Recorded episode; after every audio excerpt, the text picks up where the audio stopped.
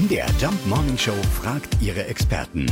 Fakt oder Fake? Ja, was hat es mit dem sogenannten Ärmeltrick zum Schutz vor Viren und Ansteckung auf sich? Das haben wir den Mediziner Dr. Christoph Specht gefragt. Ja, selbstverständlich kann man sich den Ärmel über die Handfläche ziehen oder auch gleich einen Handschuh anziehen, bevor ich irgendwelche kontaminierten Flächen berühre. Nur, ich darf natürlich dann eben mit diesem Ärmel oder mit dem Handschuh nicht ins Gesicht fassen, denn sonst habe ich natürlich überhaupt nichts erreicht.